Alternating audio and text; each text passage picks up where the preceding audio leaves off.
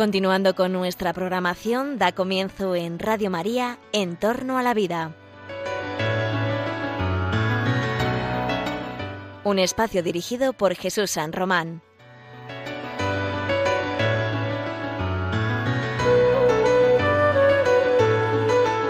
Buenos días queridos oyentes de Radio María. Os saluda José Carlos Avellán en el programa En torno a la vida.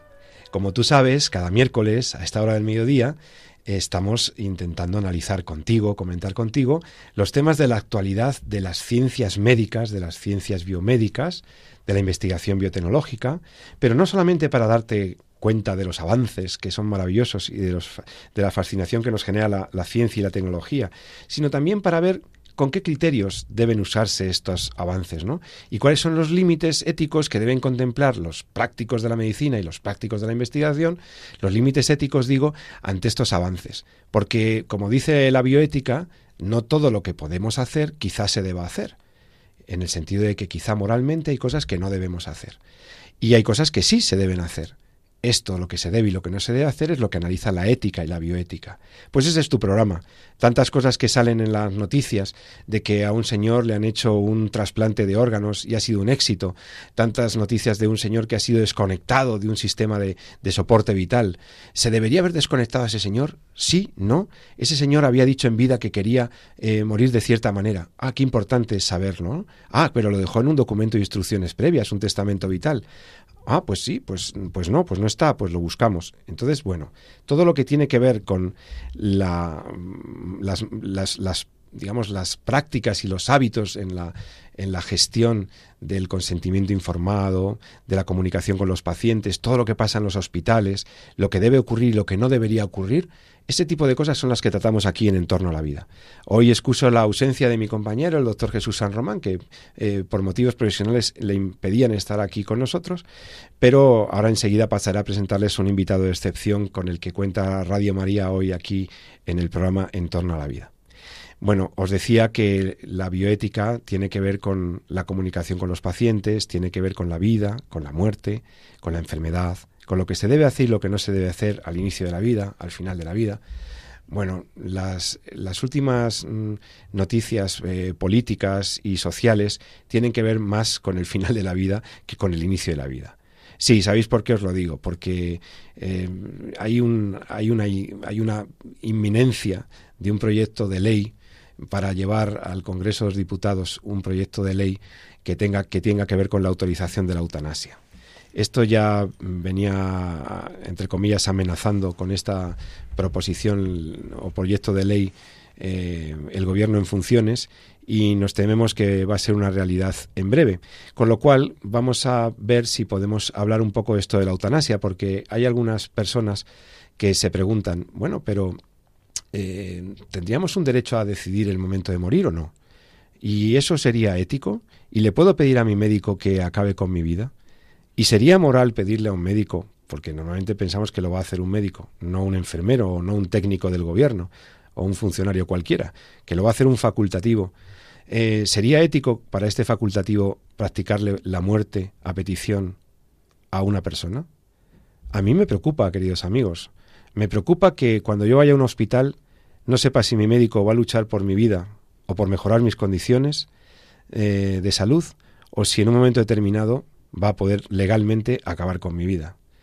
Y aunque la finalidad sea compasiva, y aunque estamos hablando de situaciones de mucho sufrimiento, tenemos que reflexionar sobre lo que significa una muerte digna, sobre lo que significa acabar con la vida de un paciente por compasión. ¿Realmente esto es un progreso? ¿Realmente esto es progresista? ¿Realmente esto no supone el mayor retroceso de la ética médica y de la deontología médica de todos los tiempos? Bueno, pues para hablar de eso, de lo que un médico debe hacer o no debe hacer y de la licitud moral o no de la eutanasia y del suicidio médicamente asistido, vamos a hablar con un experto que, bueno, es un lujazo, es un gran lujo tenerle aquí en las, en las ondas de Radio María, aunque sé que él se presta habitualmente a, eh, también en nuestra emisora, ha estado en alguna ocasión, pero no había estado nunca en nuestro programa. Para, y además acaba de publicar un libro que se titula Eutanasia, un análisis a la luz de la ciencia y la antropología, y es nada menos que el doctor Manuel Martínez Sellés.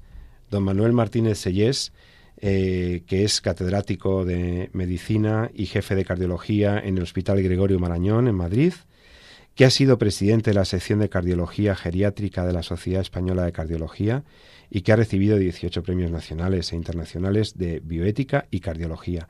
O sea que tengo delante de mí, tengo el honor de compartir micrófonos con un médico que además tiene una mm, buenísima formación humanística y que esta experiencia clínica y estos, y estos estudios le han llevado a escribir este magnífico libro publicado por Rialp hace muy poquitos meses. Doctor Martínez Sellerdo, Manuel, buenos días y gracias por estar en Radio María. Buenos días, yo soy el que agradece la oportunidad de estar aquí con vosotros y también de poder hablar un poco de estos temas que lamentablemente cada vez son de más actualidad y en los que muchas veces pues hay mucha confusión terminológica. Es verdad que a veces no intencionada, pero también hay mucha manipulación y confusión intencionada, con lo cual pues un placer tener aquí unos minutos extensos para clarificar conceptos y dar también algunas ideas de la toma de decisiones al final de la vida.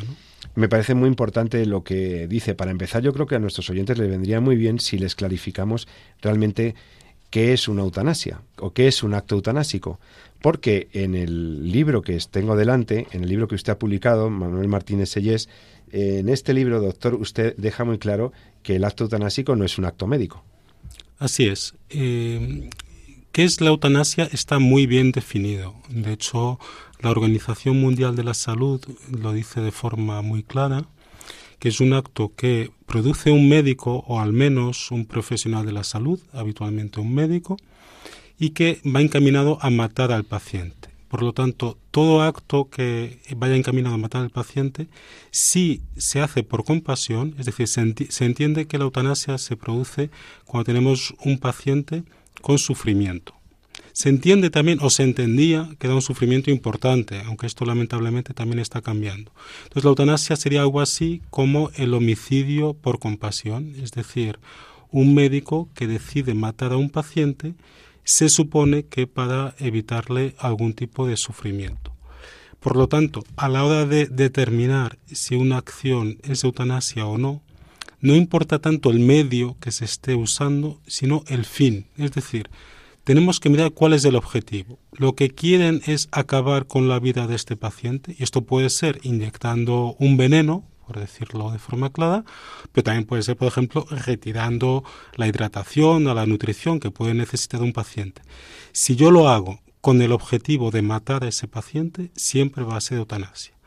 Ahora bien, y por eso es importante ver cuál es el objetivo. Si yo uso un fármaco que a lo mejor es el mismo fármaco que puede también matar a un paciente, pero unas dosis más bajas para controlar unos síntomas, con el objetivo de mejorar los síntomas del paciente, eso nunca va a ser eutanasia, ni siquiera si de forma no intencionada ese fármaco puede acelerar la muerte del paciente, que es algo que, sucede de forma muy excepcional, pero bueno, puede suceder, igual que, por ejemplo, cuando un médico prescribe un antibiótico y resulta que el paciente tenía una alergia muy importante a ese antibiótico, a lo mejor el paciente puede sufrir lo que llamamos los médicos un shock anafiláctico que le puede incluso en algunos casos producir la muerte. Evidentemente todos estaríamos de acuerdo que ese médico no ha matado a ese paciente, simplemente ha sido un efecto secundario no deseado de esa medicación. Pues bien, también en el uso de sedantes, de analgésicos, de forma excepcional, cuando los usamos, puede ser que un paciente que esté en una situación ya muy avanzada, estos sedantes que usamos para mejorar los síntomas del paciente, un analgésico que usamos para controlar una situación de dolor o un fármaco que usamos para controlar una sensación de falta de aire o de náuseas, pues en algunos casos de forma no deseada puede acelerar la muerte del paciente. Esto para nada sería eutanasia. Por lo tanto, siempre lo que hay que tener muy claro es cuál es el objetivo con el que se hacen las acciones.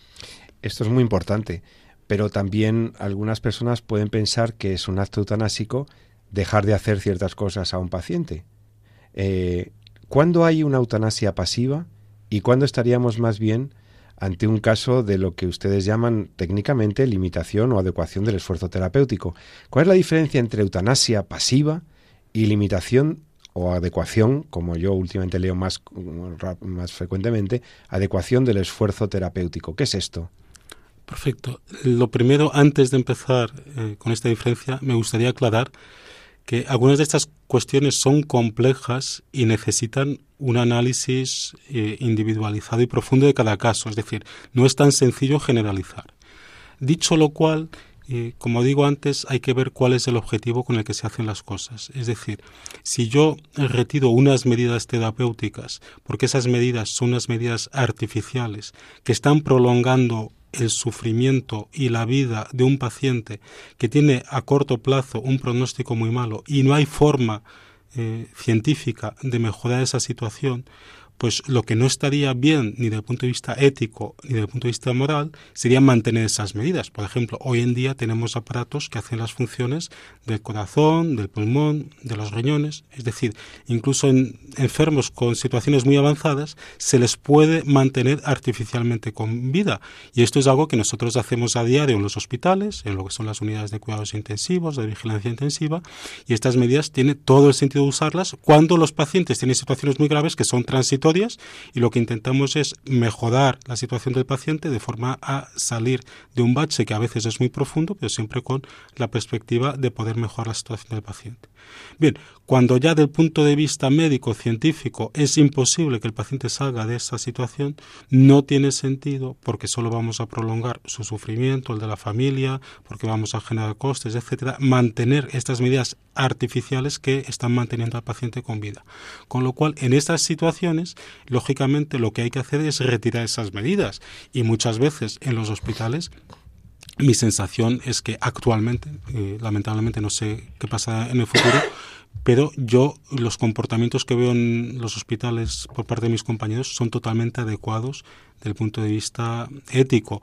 Y de hecho a veces lo que sucede es que los médicos, que hoy por hoy eh, a nosotros, a todos nos han eh, educado para luchar contra eh, la muerte, contra los síntomas de nuestros pacientes y, eso yo sé que es algo que sigue pasando porque tengo la suerte de tener dos hijos que están estudiando medicina en dos facultades distintas y por lo tanto hoy en día yo estoy muy tranquilo en este sentido que la educación médica también va por buen camino.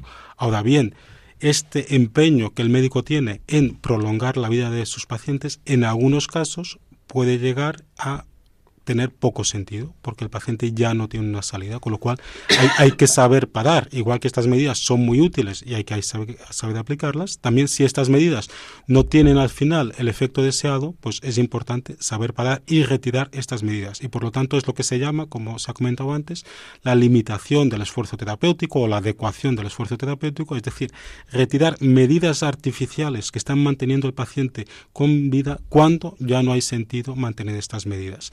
Y esta limitación del esfuerzo terapéutico, esta adecuación del esfuerzo terapéutico, no solo eh, no es contraria a la moral ni la ética, sino que es una necesidad en muchos pacientes con enfermedades avanzadas, con situaciones críticas, cuando lamentablemente no hemos conseguido mejorar la situación del paciente, lo que no tiene sentido es de forma artificial prolongar una agonía, ya que eso no va a producir ningún beneficio y va a producir en algunos casos eh, sufrimiento. Por lo tanto, ¿Cuál es la diferencia de esto con la eutanasia, lo que se puede llamar eutanasia pasiva o eutanasia por omisión? En la eutanasia pasiva, en la eutanasia por omisión, lo que se hace es no dar al paciente medidas o alimentos o líquidos que necesita para seguir estando vivo. Pero hay que recalcar que hablamos de medidas ordinarias o hablamos de eh, aportes que muchas veces ni siquiera son tratamientos. Pues la hidratación, la alimentación ni siquiera es un tratamiento. Todos necesitamos beber y comer para vivir. Y a todos, si nos dejan sin aporte de líquido, sin comida, pasado un tiempo nos moriremos. Es decir, eh, no es una, eh, digamos, medida terapéutica artificial la que nos mantiene con vida, sino la necesidad de tener una nutrición y una hidratación adecuada. Con lo cual, si yo a un paciente le retiro la nutrición o le retiro la, hidratación, ahora bien, esto hay que tenerlo claro, si se retira con el objeto de matarle, entonces esto en todos los casos va a ser eutanasia, ya sea eutanasia por emisión, eutanasia pasiva, pero el objetivo es matar al paciente. ¿Se puede retirar la hidratación, la nutrición al paciente en alguna situación? Hombre, hay situaciones muy excepcionales en medicina pues casi todo puede suceder, esto no son matemáticas, entonces uno se puede eh, pensar situaciones, eh, bien que son muy complejas desde el punto de vista médico, en las que sea muy difícil alimentar a un paciente, que, que el, alimentarle le va a incluso producir sufrimiento a ese paciente, o si un paciente está eh, en países en vías de desarrollo donde es muy difícil pues conseguir alimentar de forma adecuada. Entonces, si eso se hace, el limitar la alimentación por el bien del paciente, porque no hay forma de alimentarle sin producirle sufrimiento, etcétera, eso no se sería eutanasia. Eh, son situaciones muy excepcionales, pero yo me quedé siempre con cuál es el objetivo. Si lo hago para matar, eso va a ser siempre eutanasia. O sea que, en definitiva, un médico que siga rectamente pues lo que juró, el juramento hipocrático y que, que se quiera regir por un criterio moral, en su opinión, debería rechazar igualmente cualquier forma eutanásica y cualquier forma de obstinación terapéutica, de mantener... Es decir, es que muchas veces algunos piensan, no, es que los médicos eh, quieren ahí mantener a los pacientes como sea y eso no hay derecho, porque entonces se generan situaciones eh, muy difíciles para los pacientes. Y, yo cada vez que hablo con ustedes, con los médicos, siempre me dicen, oiga, mire, mis compañeros no se obstinan, o sea, mis compañeros no... O sea, empleamos los recursos disponibles eh, hasta donde es razonable, hasta donde mm, tenemos una expectativa razonable de ayudar a nuestros pacientes. A partir de eh, sería ya un encarnizamiento terapéutico y eso también está rechazado por la ética médica, ¿no? Mantener a un paciente más allá de lo... Eh, ¿no? Desde luego, eh, es tan condenable el matar a pacientes de forma intencionada, que serían prácticas de eutanasia, como mantener, cuando no tiene sentido, a pacientes en situaciones irreversibles de forma artificial con vida. Y ambos planteamientos son contrarios a la ética médica. Eh, ahora que se ha mencionado el juramento hipocrático, esto lamentablemente es algo que está cambiando un poco. Yo estudié en la Universidad Complutense de Madrid. Eh, en el acto de nuestra graduación hicimos un juramento hipocrático muy bonito que yo conservo, que yo conservo, que por cierto fue precedido por una Eucaristía. Qué bueno. Eh, ha cambiado mucho la cosa. Entonces, por ejemplo, ahora me comentaba el otro día una compañera recién que acabó recién la carrera, que el juramento, también en la Complutense, ¿eh? para que veamos que es la misma universidad, su juramento hipocrático, pues como que votaron eh, entre la clase distintas opciones de juramento hipocrático, eh, de las cuatro opciones salió una que era descafeinada, que no... Pero claro, el juramento hipocrático original era claramente contrario no solo a la eutanasia, sino también al aborto, ¿no? Y, lo que es triste es que eh, se haya ido...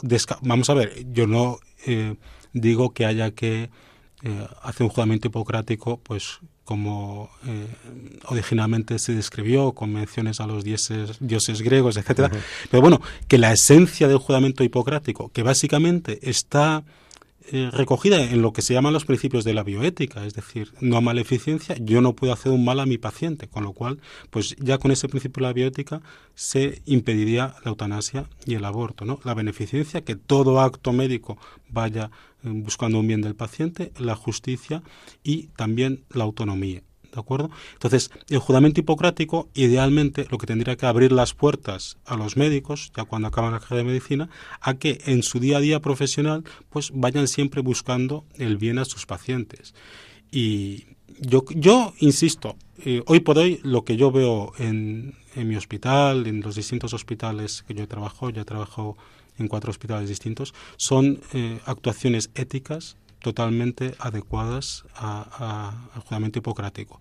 Y, y, si alguna vez he visto algo que a mí me ha parecido dudoso, ha sido más a lo que estamos diciendo, a lo que los médicos, pues a veces un poco por el empeño que tienes e intentar sacar a tus pacientes, pues a veces nos podemos empañar demasiado, que también es excepcional, pero bueno, puede pasar y a veces incluso está bien que venga alguien de fuera eh, y que analice la situación. Y por eso también tenemos sesiones clínicas en los hospitales, etcétera, donde se ven los casos complejos, para ver, porque lo que decía antes, que esto que está bien decirlo y que son cosas distintas, etcétera, luego en los casos en concretos, pues puede haber casos que son particularmente complejos y que incluso la decisión, y hablo de decisiones de personas que eh, de las que no tengo ninguna duda eh, de su eh, formación, de, su rectitud moral, etcétera, pero que incluso puede haber dudas, porque son situaciones que son muy complejas. Entonces, yo creo que siempre es bueno saber que cada situación es distinta y no vale aquí pues lo de a mi primo, a mi padre le hicieron esto, pues hagan, o sea, cada situación es distinta.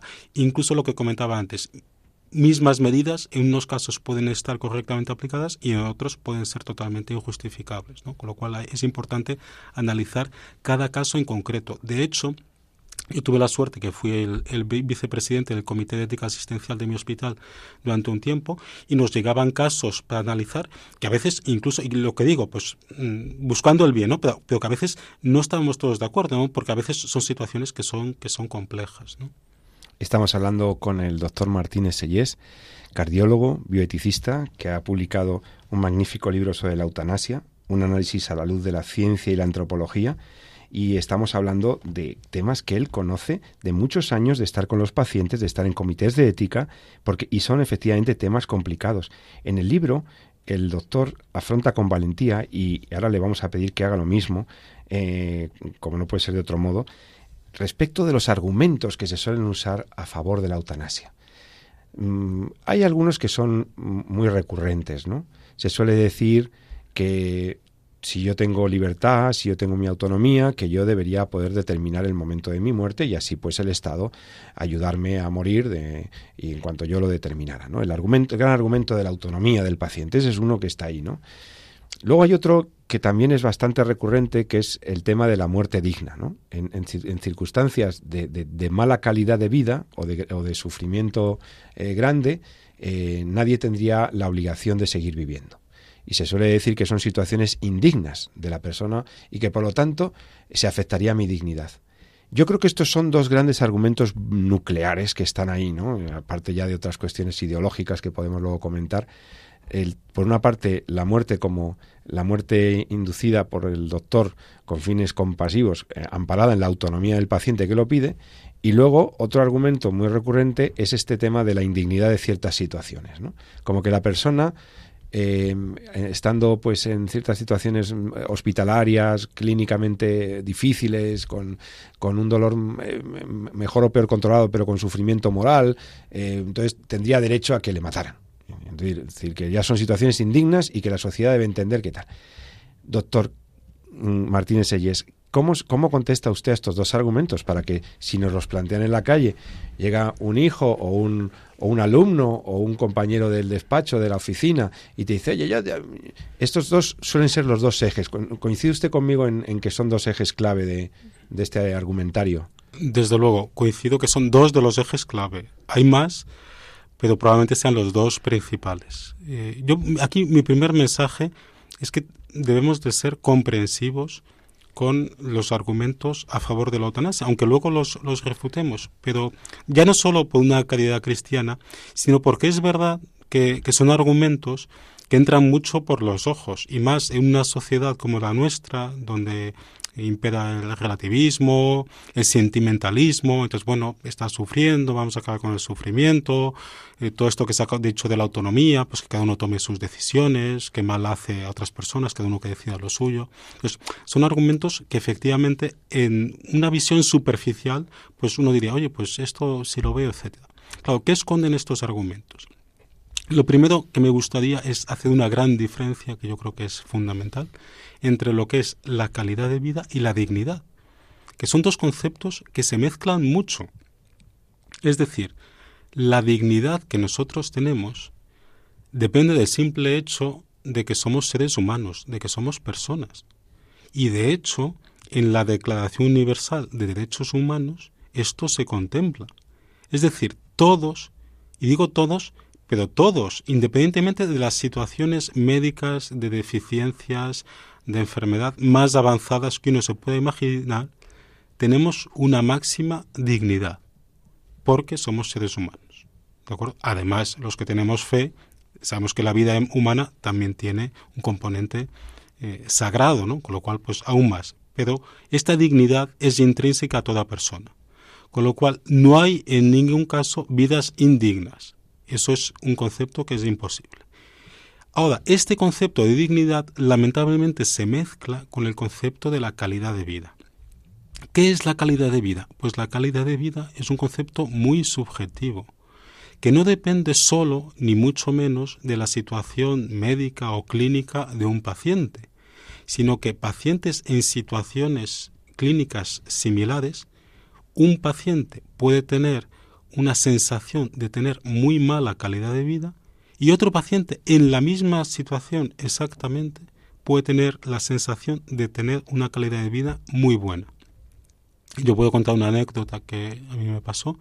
Yo, como se ha dicho, pues eh, he trabajado bastante en el campo de la cardiología geriátrica. Hicimos un estudio en centenarios. Estudiamos 120 centenarios por toda España, un poco para ver cómo era su corazón, las características que tenía. Entonces en, nuestro hospital estudiamos 20 y pico centenarios y yo me acuerdo de una centenaria pues que entró en la consulta en su sillita de ruedas y una de las preguntas que les hacíamos a los centenarios es cómo veían su calidad de vida de 1 a 10. ¿De acuerdo? Entonces yo le pregunté a esta señora cómo veía ella su calidad de vida de 1 a 10 y esta señora que venía pues una señora muy frágil, en una silla de ruedas, pues me dijo que ella se daba un 8. Y entonces, eh, bueno, a mí me llamó la atención y yo simplemente para asegurarme, porque claro, es un estudio que estábamos haciendo con rigor científico, que había entendido bien la pregunta, yo le dije, bueno, uno sería la mínima calidad de vida posible y 10 la máxima. Y ella me dijo, sí, sí, yo me doy un 8. Yo, es verdad que era una señora que estaba cognitivamente perfecta, pues me decía, yo, yo estoy con mis nietos, con mis bisnietos, disfruto del día a día. Entonces, claro, esto nos tiene que dar una perspectiva de que ninguno sabemos cuál es la calidad de vida que tienen otras personas. Y de hecho, lo que comentaba antes, eh, situaciones similares desde el punto de vista clínico, y esto, esto, esto se ha reflejado incluso en algunas películas, pues es muy conocida Amada Adentro, que un paciente en una situación de tetraplegia, pues él percibe que tiene muy mala calidad de vida, pero otra película francesa más reciente que es Intocable, un paciente que estaba incluso clínicamente peor, pues percibía tener una mejor calidad de vida. ¿De acuerdo? O bueno, más películas que hay como Million Dollar Baby, una boxeadora con una situación clínica muy avanzada, pero otra película que es La escafandra y mariposa, eh, también una situación clínica aún peor, como la calidad de vida percibida era mejor. Pero yo pensaba, y de hecho cuando estuve escribiendo el libro pensé, ¿cuál sería la peor situación clínica que uno se puede imaginar? Entonces, hay una situación clínica que los médicos la conocemos como el síndrome del enclaustramiento, síndrome del cautiverio, lo que llaman los anglosajones el locking syndrome, que son pacientes que eh, no tienen movimientos voluntarios o tienen muy poquitos movimientos voluntarios. Y esto, por ejemplo, ya lo describió Julio Verne en una de sus novelas, en las que un paciente solo era capaz de mover un dedo de forma voluntaria y se comunicaba moviendo ese dedo. Y eh, como comentaba yo antes, esta película que es muy recomendable de la escafandra y mariposa. sí, yo la he visto, es buenísima. la escafandra y la mariposa, sí. Es de un periodista francés que tiene un infarto cerebral y se queda en una situación que solo consigue mover voluntariamente un párpado. Pues bien, él moviendo ese párpado logra escribir un libro que es número uno de ventas eh, en Francia y en el que básicamente viene a decir que él es feliz. porque Aunque está dentro de esta escafandra que es su cuerpo, gracias a su imaginación, que es su mariposa, pues consigue tener una, una vida plena. Pero hay una situación que es aún más grave desde el punto de vista clínico, que sería el síndrome del enclaustramiento o del cautiverio completo, el locking syndrome completo, que son pacientes que no tienen movimientos voluntarios. Hasta hace dos años nadie se había comunicado con estos pacientes, porque al no tener movimientos voluntarios no hay forma de comunicarse con ellos. Y hace dos años, en una de las eh, principales revistas de biomedicina, se publicó un estudio que mediante técnicas neurofisiológicas consiguieron por primera vez comunicarse con cuatro de estos pacientes. Básicamente les hacían preguntas y los pacientes pensaban sí o no. Y cuando uno piensa sí las alteraciones eléctricas que se producen en el cerebro son distintas de las alteraciones que se producen cuando uno piensa no. Entonces, de esta forma fueron capaces de comunicarse con los pacientes, además de forma muy efectiva, ¿no? porque les hacían preguntas y veían que la respuesta era siempre la misma. Pues bien, una de las cosas que llama mucho la atención cuando se lee ese estudio es que los cuatro pues venían a decir que estaban contentos con su situación, que estaban felices, pese a tener una situación clínica tan, tan, tan extrema. Con lo cual, ¿qué conclusión me gustaría sacar de todo esto? Que nadie puede decir la calidad de vida que tiene otra persona. Porque es algo muy subjetivo. La definición de calidad de vida es una definición subjetiva. Solo cada uno sabe la calidad de vida que tiene y depende de muchísimas cosas que pueden ser culturales, sociales, familiares y no solo de la situación clínica. Y además, y esto creo que es el mensaje más importante, la calidad de vida no tiene relación con la dignidad. La dignidad es máxima de todos. Todo ser humano, simplemente por el hecho de ser ser humano, merece un máximo respeto, merece una dignidad máxima. Y nadie puede quitarnos eso. Otra cosa es que a veces uno pueda percibir su vida como menos digna. Esta percepción de tener una vida menos digna, curiosamente, depende más del entorno, no depende tanto de la situación clínica, sino del entorno del paciente. Y hay estudios científicos que se han visto que si los familiares, el personal sanitario, pues tiene una actitud de comprensión, de diálogo, de apoyo a pacientes con enfermedades muy graves, ellos van a tener una buena percepción de su dignidad. Mientras que si esos pacientes con las mismas enfermedades graves, con la misma situación clínica, el ambiente en el que están insertados, ¿no? Eh, pues los profesionales sanitarios, sus familiares, no les dan este apoyo, este diálogo, esta comprensión, ellos van a percibir su dignidad como de una forma mucho más negativa. Y por lo tanto, ¿hasta qué punto es responsabilidad nuestra en general el trato con todas las personas, pero de forma particular con las personas que tienen enfermedades avanzadas? Y mm, entonces, em, eh, pero entonces, ¿un paciente que llega a estas situaciones realmente es autónomo? ¿Cómo juega el argumento de la autonomía? ¿O es un argumento que sea, eh, digamos, eh, pues hipervalorado y llevado a, límites que, porque está bien que un paciente, cuando nosotros vamos a un hospital, pues que se nos informe bien. La autonomía significa que para cualquier actuación que se haga sobre nosotros, pues se nos tiene que informar adecuadamente, tenemos que dar el consentimiento informado. Podemos renunciar a un tratamiento, en nuestro ordenamiento jurídico está previsto, efectivamente, con ciertos límites, pero se puede renunciar a un tratamiento. Pero, em, claro, eh, cuando dices que tendría yo autonomía para pedirle, exigirle a mi doctor, claro, si se legaliza, lo podré exigir, si se legaliza la eutanasia, que me dé la muerte. Pues, o sea, ¿la autonomía puede significar esto, doctor? ¿Y cómo lo ve usted del otro lado? Porque claro, siempre se habla de la autonomía del paciente, pero se habla muy poco de la autonomía de ustedes y de los derechos de ustedes también y de sus deberes, ¿no? lo primero que me gustaría aclarar es que eh, la autonomía, que es uno de los argumentos clave de los defensores de, la eutanasia, que cada uno tenga la capacidad de decidir pues que le puedan matar. Curiosamente, eh, en momentos finales de la vida, bien por la progresión de la enfermedad, bien por una situación de depresión, de deterioro cognitivo, etcétera, eh, puede ser que uno no sea autónomo simplemente por la situación clínica que tenga. Pero es más, en los países en los que se ha legalizado la eutanasia, se ha visto que, curiosamente, el hecho de que la eutanasia esté legalizada, pues eh, hace que algunas personas, y en concreto, pues ancianos, pacientes con enfermedades terminales, eh, poblaciones con pocos recursos económicos estén como más presionados para solicitar la eutanasia, con lo cual eh, es paradójico que algo que se defiende como para promover la autonomía puede acabar incluso yendo contra la autonomía de los pacientes. Yo que tengo un hermano que vive en Alemania, pues eh, hay ancianos holandeses que se están yendo a residencias de ancianos de Alemania porque tienen miedo de quedarse en su país.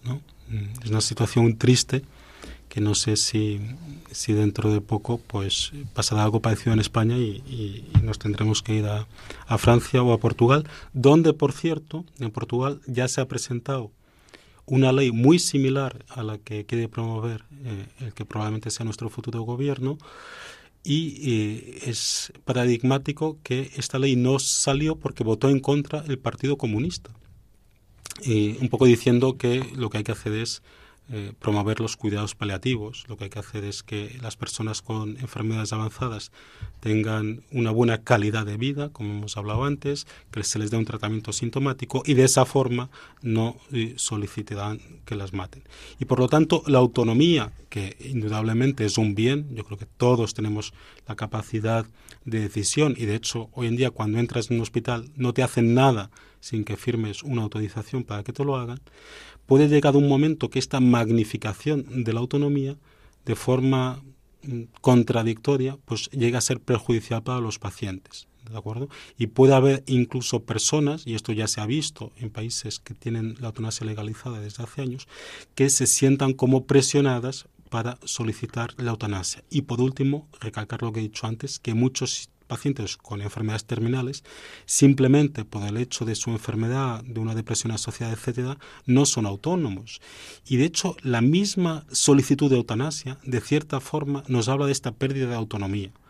Es decir, eh, los médicos, de forma contraria, eh, de forma mayoritaria, estamos contrarios a la eutanasia, somos contrarios a la eutanasia, pese a lo que algunas encuestas malintencionadas en algunos colegios de médicos, además hechas de forma chapucera, han intentado decir los múltiples estudios que se han hecho se ha visto que los médicos están de forma mayoritaria contra la eutanasia. No solo, además, es una opinión mayoritaria, sino que la Asociación Médica Mundial y otras asociaciones médicas se han pronunciado de forma reiterada y además reciente contra la eutanasia.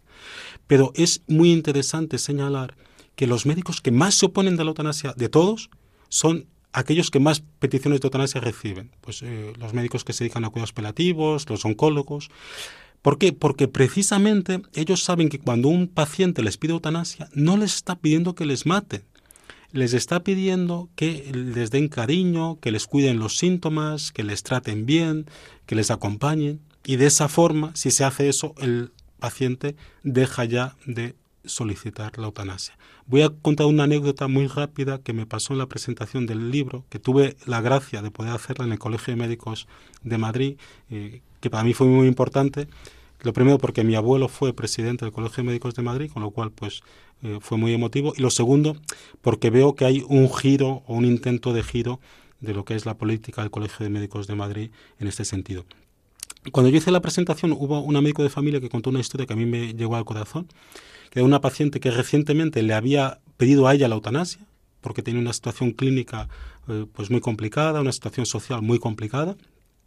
Este médico de familia lo que hizo fue eh, tratarla, tratar los síntomas, la enfermedad que tenía, habló con la trabajadora social para resolver la situación social que tenía la paciente y a la semana la paciente le llevó una tarta de manzana.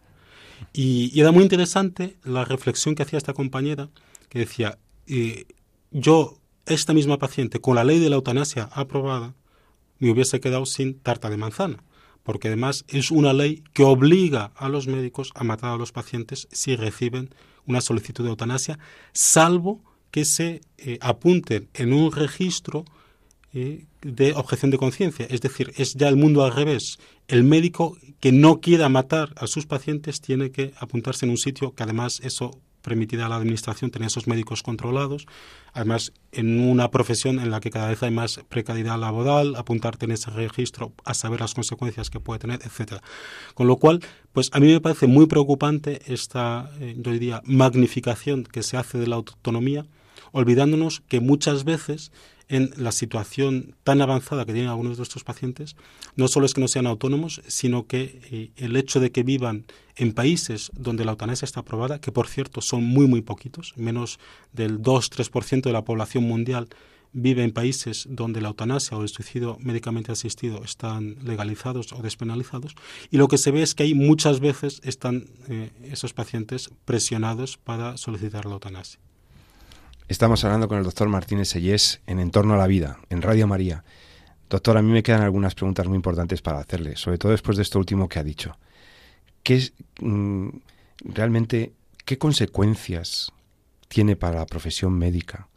Ustedes que han estudiado seis años de medicina, han hecho una residencia, han hecho una especialidad, han, han hecho un juramento hipocrático, han prometido defender la vida y la salud. ¿Qué pasa en la naturaleza de la profesión ¿Qué ocurriría si se aprobara una legalización de la eutanasia? ¿Qué pasa socialmente hablando? Algunas cosas ya las ha insinuado, las ha dicho muy claramente usted respecto de lo que pasaría si se autorizara legalmente la eutanasia y el suicidio médicamente asistido en nuestros hospitales con nuestros pacientes. ¿Qué tipo, qué pasaría con la confianza en la relación médico-paciente? Y, en definitiva, cuando algunas personas hablan de muerte digna o de vida digna o de muerte digna, ¿qué significa eso de muerte digna? Pues mire, eso lo vamos a... Eh, creo que son cosas que nos va a poder contestar el doctor Martínez Sellés en, en, un par de minutos. Paramos para escuchar una canción, para reflexionar sobre esas cosas tan interesantes que nos ha dicho el doctor y seguimos hablando con él en Entorno a la Vida. Hasta ahora mismo.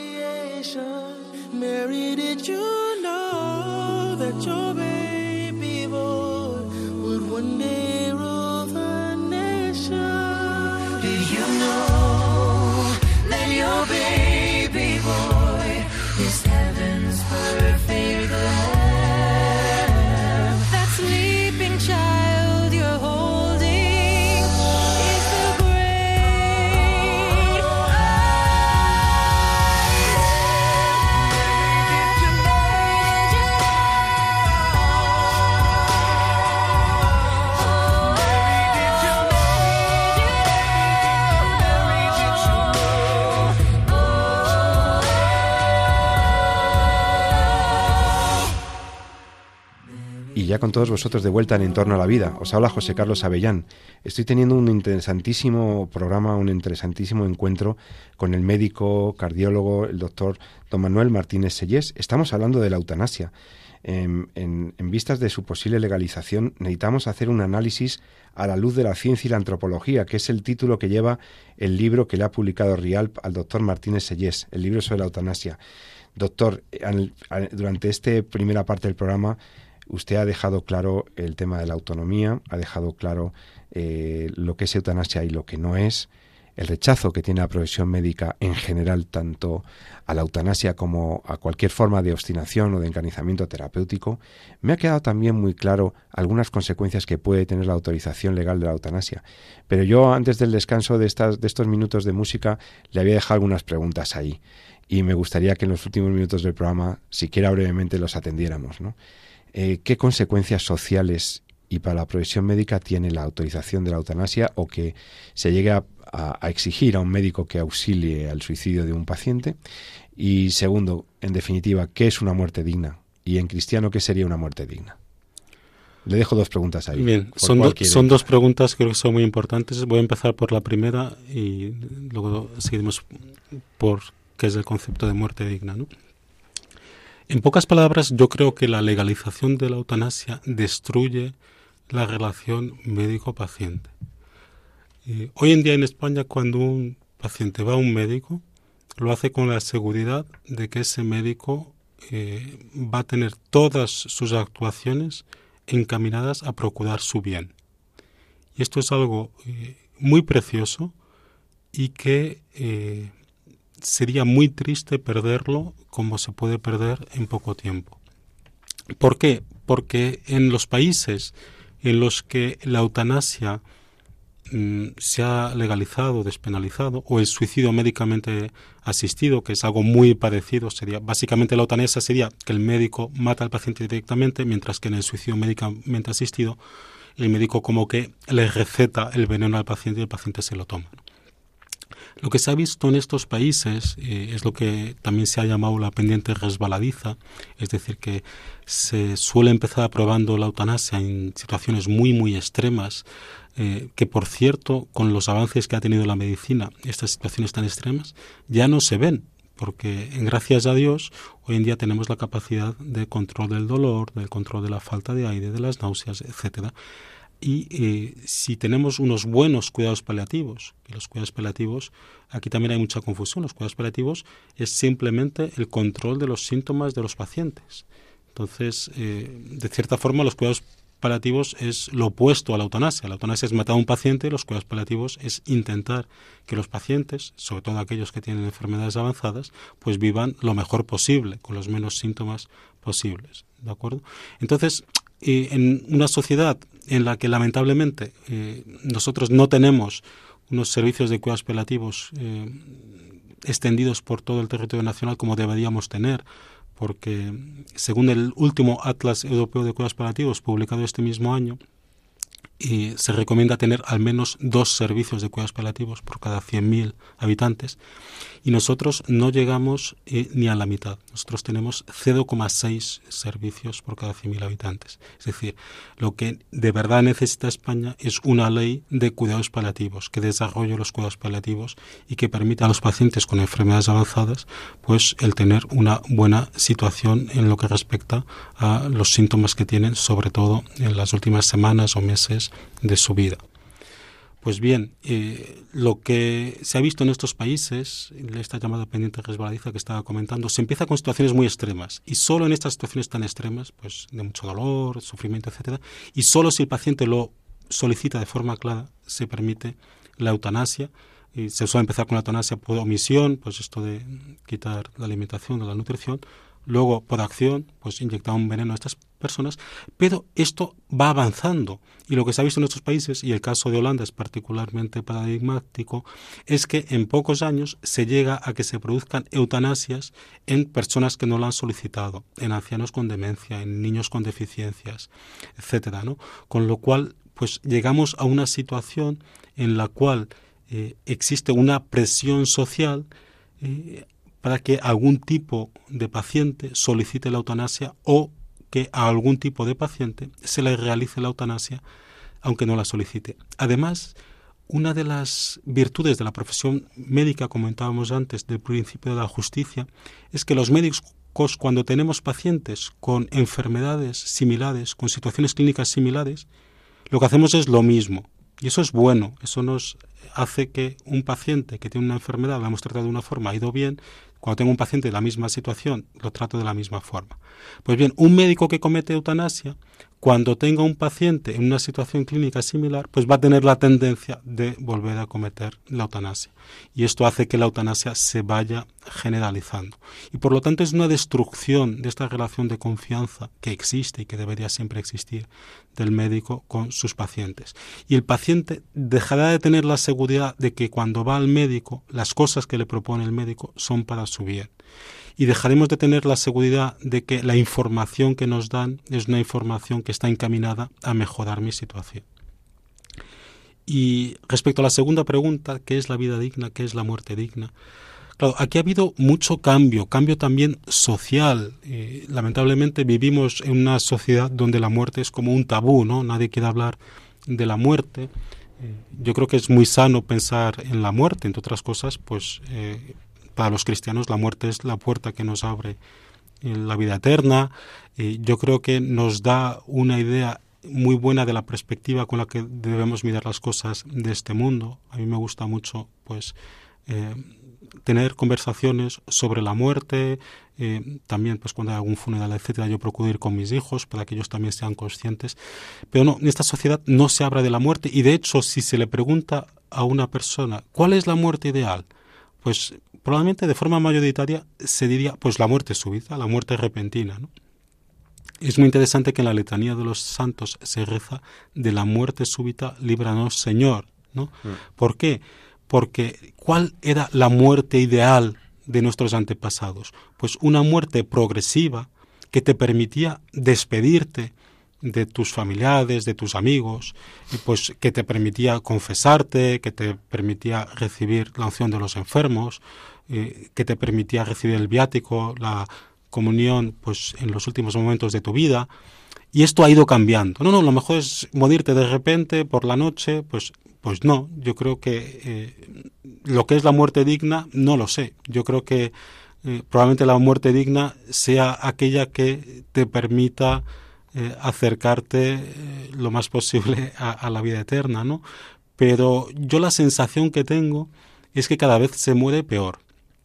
Y nosotros tenemos en España eh, la desgracia de que tenemos una población muy envejecida. Estamos viviendo un verdadero suicidio demográfico. Y aunque de esto no se habla, eh, es una preocupación enorme que deberían de tener todos nuestros políticos. Y en España se muere mayoritariamente en los hospitales. Y en general en los hospitales se muere mal. De hecho, eh, algún experto de bioética ha llegado a decir que si queremos mejorar los cuidados al final de la vida, la única forma de hacerlo es que la gente se muera en su casa y que no se muera en los hospitales. Yo entiendo que hay situaciones clínicas que son complejas y en esas es difícil morirse en casa. Yo ahí lo que intento es un poco llevar la casa al hospital en la medida de lo posible. Pero, por ejemplo, este año se ha publicado, se acaba de publicar, que por primera vez en eh, los últimos 20 años, ya en Estados Unidos se ha cambiado esto. Ya en Estados Unidos, eh, por primera vez este año, en los últimos en torno a 20 años, se ha muerto más gente en casa que en el hospital. ¿Por qué? Porque ya se han dado cuenta de que si uno se muere en casa, rodeado de sus familiares, etcétera, pues se va a morir de forma mucho más adecuada, por así decirlo.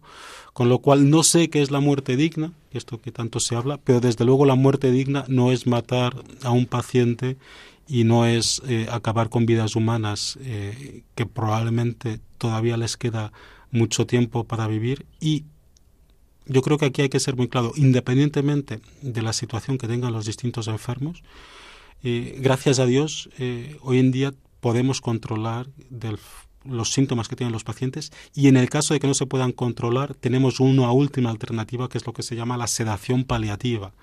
Es decir, si yo ya no hay forma de controlar un síntoma, un dolor, una falta de aire, yo lo que puedo es usar dosis de sedantes, dosis bajas, no con el objetivo de matar al paciente, que eso sería eutanasia, pero con el objetivo de quitarle los síntomas que tiene. Incluso la sedación paliativa en algunos pacientes se puede usar de forma reversible, provisional. Tú la usas, mejoran los síntomas, luego la vuelves a quitar. Todo esto siempre con el consentimiento del paciente o de su familia y todo esto siempre eh, cuando no hay otra forma de controlar los síntomas. Pero para que seamos conscientes de las alternativas que nos da la medicina hoy en día y hasta qué punto es eh, absurda y no necesaria la eutanasia hoy en día. Hay una frase en su libro, doctor Martínez Sellés, que también me ha gustado mucho. Una muerte digna, dice, no consiste solo en la ausencia de tribulaciones externas, sino que nace de la grandeza de ánimo con quien se enfrenta a ella, de quien se enfrenta a ella. Nace de la grandeza de ánimo de quien se enfrenta a ella. Bueno, efectivamente, los analgésicos y la medicina paliativa por un lado y el consuelo molar, la compañía, el calor humano y el auxilio espiritual por otro, son los medios que enaltecen la dignidad de la muerte de un ser humano, que siempre, aun en el umbral de la muerte, conserva la misma dignidad. Doctor Martínez Sellés, no se puede decir mejor. Da gusto escuchar a un doctor, a un médico, a un especialista como usted, nada menos que jefe de servicio en, un super hospital como es eh, el Gregorio Marañón en Madrid, hablar con esta claridad. Le agradezco muchísimo.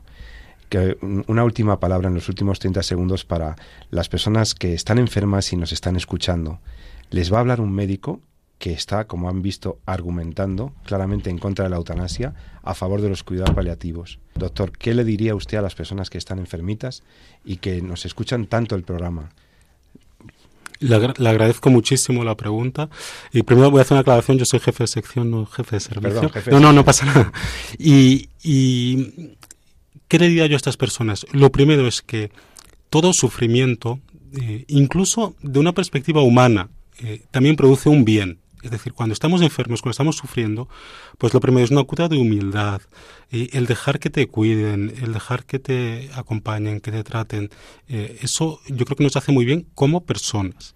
Pero es que además, para los cristianos, todo sufrimiento, pero de forma aún más particular, el sufrimiento de los últimos momentos de nuestra vida, pues eh, de cierta forma completa, y esto lo dice San Pablo, eh, los padecimientos que sufrió Cristo y de cierta forma nos hace ser colaboradores en la redención.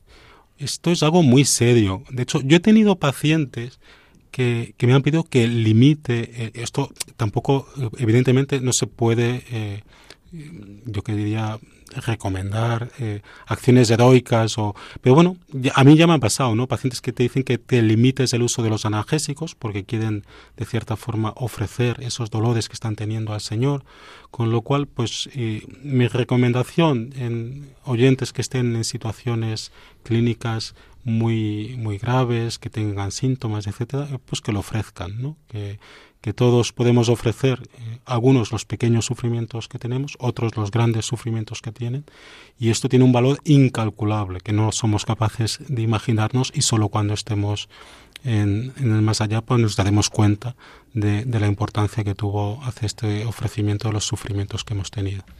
Pues muchas gracias, don Manuel Martínez Sellés, catedrático de medicina, jefe de cardiología del Hospital Gregorio Marañón. Eh, muchísimas gracias por sus palabras. Mucho ánimo en su trabajo con los pacientes. Con doctores como usted estamos mucho más tranquilos cuando vamos a los hospitales. Y mucho ánimo también a los familiares que nos escuchan y que cuidan a sus enfermos. Los familiares, los auxiliares, las enfermeras, que hacen nuestra vida en los hospitales mucho mejor. Espero que este programa te haya interesado y si así ha sido, pues eh, te saluda, pues dentro de 14 días nos volveremos a, a ver. Doctor Martínez Sellés, muchísimas gracias. Muchas gracias a vosotros. Feliz año nuevo a todos y a todos ustedes esperamos encontrarnos en 14 días en Entorno a la Vida. Os saludo José Carlos Avellán y recuerda lo que siempre te digo, ama la vida y defiéndela. Muy buenas tardes.